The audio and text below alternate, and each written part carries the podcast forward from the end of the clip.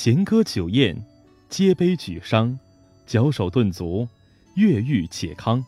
本句写饮宴之乐，意思是奏乐唱歌共欢宴，杯筷交错开怀饮，手舞足蹈开心笑，心情舒畅益健康。兰亭集会，又是一年三月三，风筝飞满天。当我们唱起这首熟悉的歌曲时，心儿似乎也飞到了青青的草地上，流水哗哗的小河边。在古代，农历三月三是上巳节，人们要举行休息之礼。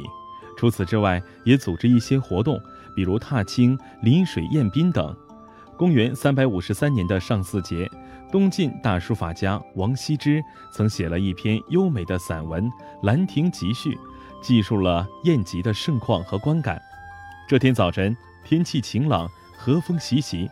王羲之和好友孙绰、谢安以及儿子王徽之、王献之等四十多人来到了会稽郡山阴县的兰亭。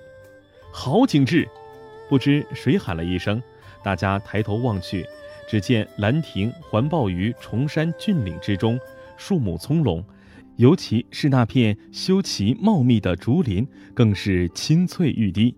半山腰两股白练似的瀑布飞流直下，在不远的山脚下汇合，形成一条浅浅的水渠，缓缓流淌，蜿蜒而下。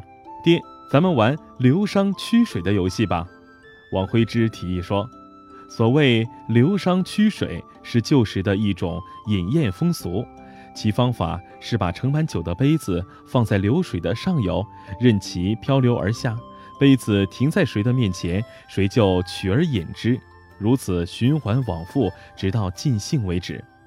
这地方倒非常适合，西寒等人也极力赞同，于是大家纷纷在水渠边选好位置坐了下来。有人早把酒杯飘到了水上，虽说没有管弦之乐助兴，但众人饮酒赋诗也让人非常兴奋。大伙儿共写了三十七首诗。有人说：“咱们编个集子，留个纪念，让易少先生再做个序。”好，笔墨伺候。王羲之当时已喝了几杯酒，兴致很高。只见他走到一张石桌前，铺好纸张，挥毫泼墨。很快，序写好了。那娴熟的笔法，那宛若游龙的神韵，纯美的文句，让在场的人惊呆了。从此，《兰亭集序》成了我国书法史上最为亮丽的一笔，被誉为天下第一行书。经常参加一些高雅的文娱活动，有助于提高我们的生活品味，从而使生活更有意义。